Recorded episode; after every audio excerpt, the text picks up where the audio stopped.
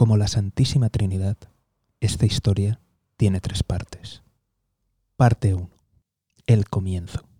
El inicio de esta aventura comienza como un enamoramiento, con vino y rosas, con ver todo lo bueno de la pareja y omitir cualquier mínimo defecto, error o errorcillo. Todo es pasión, todo es alegría, todo es bueno, todo es bonito. Durante este periodo, los alumnos son informados de lo listos que son, de lo guapos que son, de lo magníficos y maravillosos que son, y de lo bien que les va a ir en cuanto acaben este fantástico programa.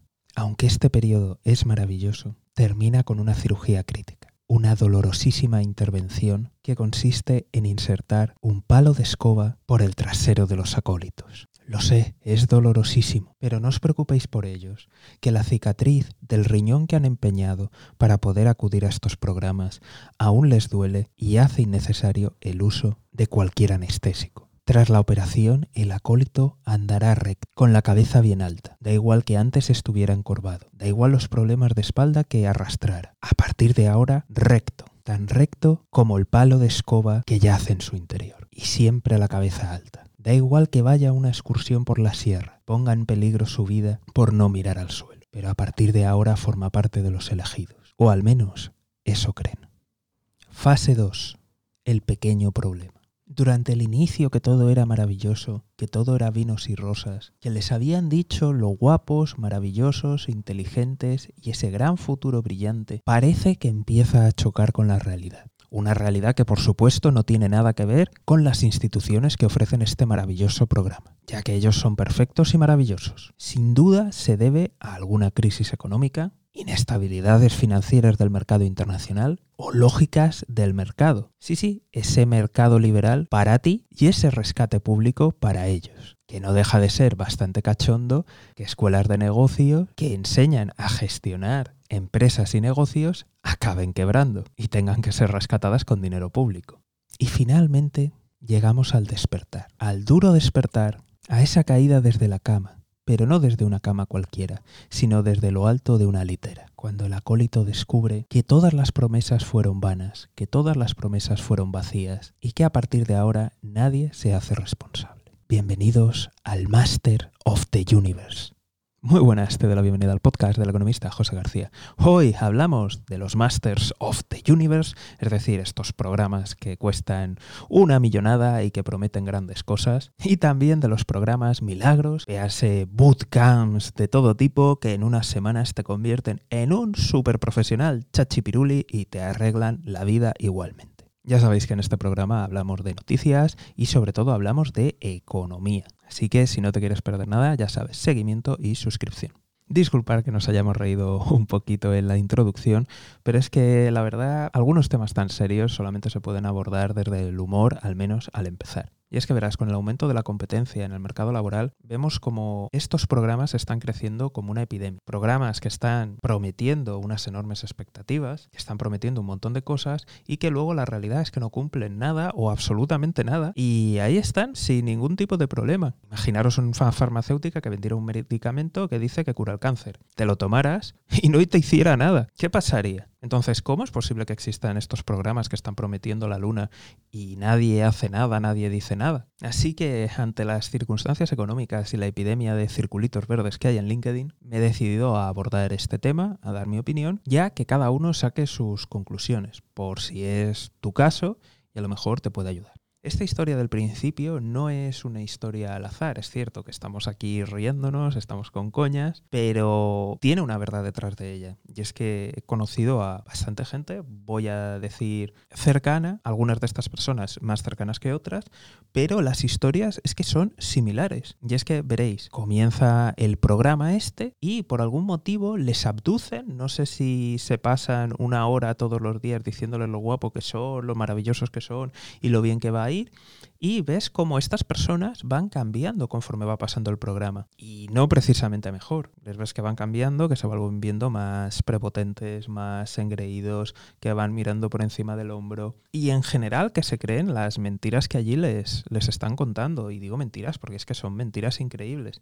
Tipo, eh, vienen de áreas que no tienen nada que ver con negocio y a lo mejor en la carrera, en económicas, ves 10 asignaturas a lo largo de varios años y se creen que porque ellos han dado una charla sobre la economía y se han leído un libro introductorio resumen, pues ya saben más de, contabilidad que, que, cualquier contable, que cualquier persona de negocios, porque claro, se lo han dicho allí. Y con la contabilidad, con, con la economía, con el marketing y con cualquier otro tema. Después llega el momento de enfrentarse a la realidad no cuando han salido, sino simplemente cuando empieza el momento de elegir algunas prácticas empiezan a ver que no se cumplen las cosas, empiezan a ver que esos sueldazos pues se acaba convirtiendo en básicamente trabajar de gratis la mayoría y alguno que cobra pues cobrando una miseria y evidentemente el trabajo ya les exige ser unos auténticos profesionales y tener idea de, la rama y del área. Ven que mucha gente no termina de, de cambiar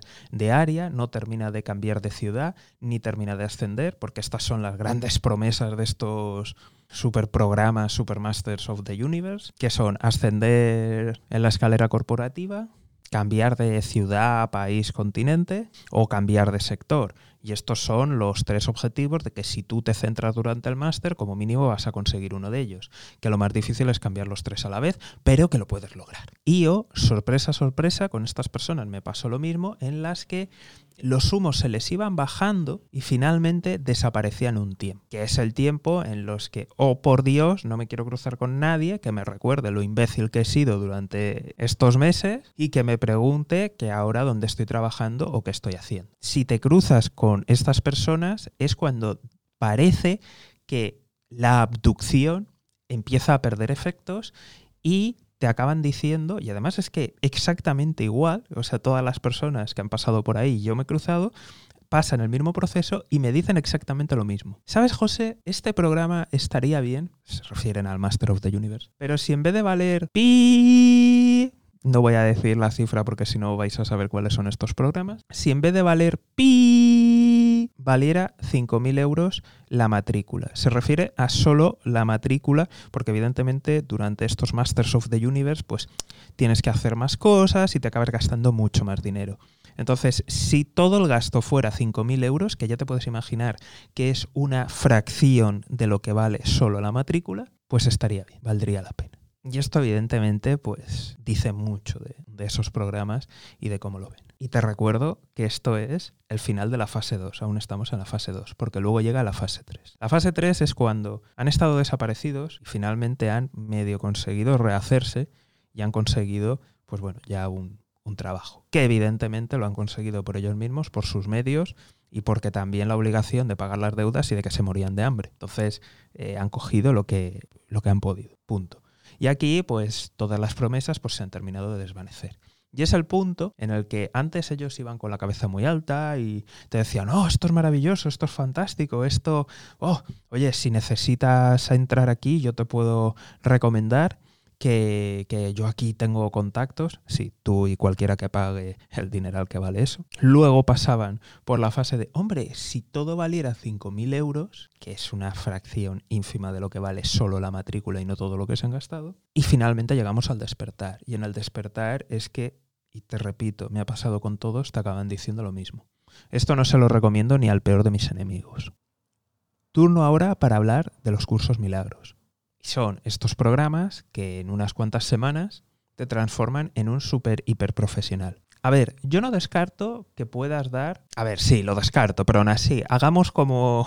corramos un estúpido velo, ¿de acuerdo? Imaginemos que se pudiera dar, pues, el contenido de una carrera, de un máster y de, pues, yo qué sé, el primer año, los dos primeros años de, de experiencia laboral, ¿vale? Así muy junior. Y lo puedes concentrar en unas semanitas sin más, vale, lo, puedes dar. Que tú puedas dar ese trayazo, ese bombazo de información, no significa que la persona que tengas delante lo vaya a asimilar o se vaya a enterar de algo. O sea, le vas a exponer a todo eso y luego qué?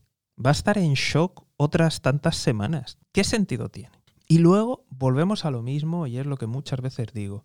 Supongamos que esos cursos fueran tan milagro y realmente te abrieran las puertas de todo. ¿Qué pasaría en las entrevistas. ¿Qué pasaría en el mercado laboral? Pues que efectivamente la gente que tenga formación oficial en esta área, FP2, carrera universitaria, carrera universitaria y máster, haría estos programas milagro y al final volveríais a estar en las mismas. Es decir, la gente pediría la formación oficial más esos programas milagros. Con esto lo que quiero decir es, muchos de estos programas viven de épocas pasadas. Ejemplo, los de Masters of the Universe. Hace años la formación universitaria no estaba tan extendida. Hace años hablo de hace décadas, en los tiempos de nuestros padres, de nuestros abuelos. Conforme la globalización avanzaba y tuvimos los booms y los crecimientos económicos, muchas empresas estaban demandando algo más, algo extra. Y ese extra lo encontraron en la gente que estaba graduada en los Masters of the Universe. Masters que en su momento pues valían una fracción de lo que valen a día de hoy. Y que, como te puedes imaginar, incluían a la élite de la élite y a gente realmente bien conectada. De tal forma que aunque tú no pertenecieras a ese grupo, si ibas a ese programa, la mayoría de gente que tuvieras a tu alrededor sí que, pues bueno, tenía el potencial de colocarte, enchufarte, recomendarte o de al menos darte una oportunidad en esos negocios o en otros. A día de hoy, la realidad de estos programas es que lo que te vas a encontrar es que a lo mejor un 50% no ha ido a la universidad, que a lo mejor un 50% no tiene trabajo y que la gran mayoría va a ir endeudado hasta las trancas. De tal forma que lo que van a hacer es preocuparse ellos mismos de intentar conseguir lo que sea para simplemente ir pagando las deudas. Quizá pienses que como te han dado las deudas, pues los bancos están muy contentos en la eficacia y en la calidad de ese, de ese programa. El problema está en que a lo mejor cuando entres descubres que la persona de riesgos o algún otro directivo importante está allí dando clase. Hmm, ¿Tendrá algo que ver que algunas personas del banco estén dando clases allí y se lleven un buen pellizco? Casualidad. Y en cuanto a los programas concentrados en semanas, estamos hablando de áreas muy concretas, de momentos muy concretos, en los que se han producido un diferencial entre la oferta y la demanda. De tal forma que hacían falta manos y de que se cogía a cualquiera. Pero ojo, que muchos de estos cualquiera eran personas con formación oficial, incluso máster, incluso doctorado. Entonces, personas muy bien preparadas, que tenían idea o que al menos tenían las bases bien instaladas y que tenían la capacidad de haberse pasado toda la vida estudiando. Con esto no estoy diciendo que no haya gente que le haya ido bien o que le haya solucionado o le haya arreglado, pero también hay que ver toda la gente que no le ha servido de nada, no le ha ayudado y que luego las instituciones donde han recibido esta formación se han lavado las manos y aquí no pasa nada y, esto es el mercado, amigos. Esto, pues tú no valdrás, no tendrás ni idea. Y volvemos a lo de siempre. Las mierdas te las comes tú, pero luego si a ellos les van mal, en muchas ocasiones acaban recibiendo un rescatillo público, como Dios manda. Así que, por favor, por favor, de verdad, muchísimo cuidado, muchísimo, muchísimo, muchísimo cuidado ante las posibles, entre comillas, soluciones fáciles. Y más cuando uno está en una mala situación. Porque son cosas de lógica, son cosas que cuando estamos bien lo vemos, lo sabemos, pero que realmente cuando estamos desesperados nos agarramos a un clavo ardiente.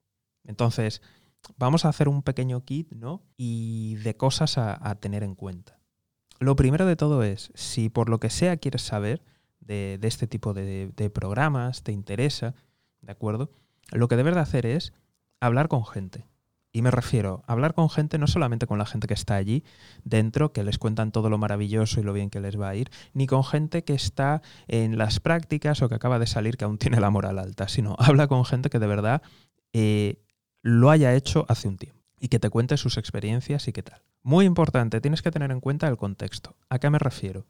Personas que tienen muchos recursos, tanto económicos como en contactos, evidentemente su situación no es comparable a personas que van, pues bueno, con una mano adelante, otra detrás. Entonces, trata de averiguar en qué situación estaban estas personas antes de entrar al programa, porque a lo mejor esos supuestos éxitos tienen que ver con la persona y con sus círculos y no con esos programas en sí. Lo segundo y más importante es que trates de como mínimo hablar por teléfono, pero yo te recomendaría encarecidamente que te tomes un café, una cerveza, un té, que quedes con esas personas, porque no se dice lo mismo cuando tienes la sensación o la posible sospecha de que alguien te puede estar grabando que pues bueno, ya cuando uno está en un ambiente más distendido y es posible que te digan pues la verdad y que sean menos políticamente correctos. Si te cuesta encontrar a gente que te diga cómo les ha ido y solamente te repiten tópicos algunas personas, yo creo que es una, es una señal y para mal. Lo segundo que te tienes que plantear es ¿Cuántas cosas puedes aprender tú por tu cuenta? Y yo creo que esto es fundamental. Existe un montón de información y de calidad que te puede servir.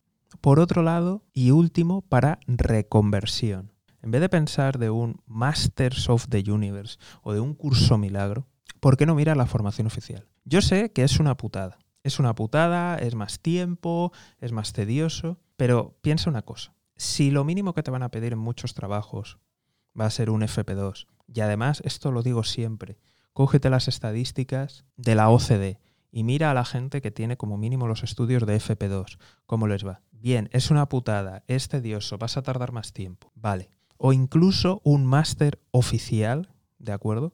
Relacionado con tu carrera, que te ayude a complementar esos conocimientos, si no vas a dar un cambio tan radical. Vale. Que es más tedioso, que es más pesado. Ponte y piensa. Ahora mismo crees que te falta tiempo. Ahora mismo crees que se te acaba el dinero. Porque es que cuando uno se queda en el paro, se activan dos cuentas atrás, la del tiempo y la del dinero, y empieza uno a desesperarse. Si tú crees que en unas semanas vas a poder arreglar la situación, imagínate que dentro de unas semanas te encuentras en la misma situación que has gastado dinero para sobrevivir, que has gastado un dineral en la matrícula y los gastos, etcétera, o incluso aún peor, que has acabado endeudado. ¿Qué situación es peor?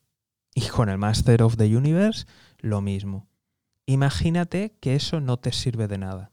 ¿Cuál va a ser tu situación? Antes y después. Entonces, visto que realmente te puedes acabar metiendo en un agujero mucho peor de la situación que tienes ahora, oye, trata de explorar esa opción. Existen también programas acelerados de FP2 y existen lugares donde a lo mejor en vez de en dos años lo puedes hacer en un año y medio. O incluso lo puedes hacer en un año. ¿De acuerdo? Es cuestión de buscarlo, es cuestión de verlo. Explora también las posibilidades que puedes hacer tú para aprender por tu cuenta, cosas. Mira realmente las competencias que son de, tu carrera y cuáles puedes desarrollar tú sin necesidad de ir a ningún máster o programa de estos. Lo digo porque en muchas ocasiones estos másters, al final cuando entras, eh, acaban diciéndote que Claro, aquí traen diferentes perfiles porque buscan algo interdisciplinar. Vamos, traducido, que al final vas a acabar dando asignaturas básicas que ya has dado en la carrera y se van a escudar en que, claro, es que esto es interdisciplinar y a lo mejor hay gente que no tiene tanta idea. Y al final vas a decir, bueno, ¿qué habilidades nuevas he adquirido yo aquí? Y en cuanto a los contactos o a las posibilidades que ellos tienen para colocar gente o para al menos darte una oportunidad, vamos, mm, suele ser terrible todo lo que he escuchado. Entonces eso, pregúntalo, repregúntalo y ten en cuenta que muchas veces las circunstancias personales de cada persona han sido el factor diferencial. Otro muy importante, cuando veas a personas que hablan muy, muy, muy, muy mal, planteate una cosa. ¿Hablan muy, muy mal porque han tenido mala suerte o hablan muy, muy, muy mal porque son los únicos que se atreven a contarlo? Porque han acabado tan absolutamente mal que les da igual que luego hablen mal de ellos o les pongan a parir o intenten vetarles en el sector. Plantéate eso. Y también otra de las barreras para que la gente no te cuente realmente su experiencia es a nadie le gusta admitir pues que le han engañado, que le han timado o que ha tirado el dinero o que ha hecho el tonto. Porque cuando a ti te quitan pasta, mal, cuando te quitan tiempo, pues peor, porque el tiempo no lo puedes recuperar. Pero cuando te han quitado la pasta, te han quitado el tiempo y encima te habían dado unas esperanzas que no han cumplido, te han quitado también una parte de tu alma. Y eso es muy difícil de admitir. Entonces, pon en contexto, lleva cuidado cuando hables con la gente y de verdad, aunque ahora estés mal, si haces alguna de estas cosas y acabas en una peor situación, pues vas a estar mucho peor y vas a tener muy poco margen de maniobra. Entonces, de verdad, estudialo bien, míralo bien, infórmate Plantéate también la formación oficial. Si quieres rectificar de carrera un FP2 por lo menos, si es adyacente a tu formación oficial, mira un, máster oficial. Y por supuesto, trata de ver qué puedes aprender tú por tu cuenta. Una vez que ya tienes las competencias profesionales de manera oficial, oye, trata de, de aprender tú por tu cuenta. Y hasta aquí el programa de hoy. Como siempre, Gracias muy especial a todas las personas que apoyáis el podcast. Mención a todas las personas que habéis dejado el correo electrónico, bien sea en el pop-up de la web o a través del link de Únete a la comunidad. Recordar que al final las redes sociales van como van, están los shadow ban, está la censura Y si pasa cualquier cosa, lo único que queda es el correo electrónico para poder avisarte de dónde está disponible el programa. Y si esto te ha ayudado y quieres hacerme un favor, por favor, compártelo con la gente que pueda ayudar. Nos vemos aquí en el podcast del economista José García. Un saludo y toda la suerte del mundo.